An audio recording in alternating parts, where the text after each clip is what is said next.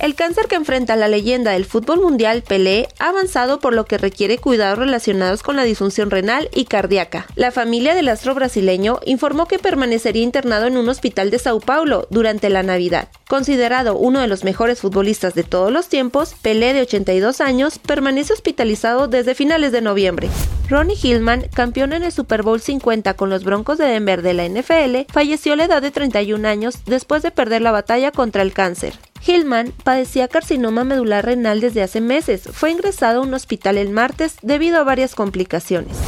Haber ganado el Mundial de Qatar no bastó para situar a Argentina en el primer puesto de la clasificación mundial de la FIFA, que puso a Brasil en primer lugar este jueves. Argentina ganó un puesto para quedar segunda posición, mientras que Francia subió otro para llegar al tercero. Bélgica se mantenía cuarta, tras perder dos puestos pese a haber ganado apenas un encuentro en Qatar y no haber pasado de la fase de grupos. México, por su parte, ocupa la decimoquinta posición, descendiendo dos sitios con relación a la lista anterior.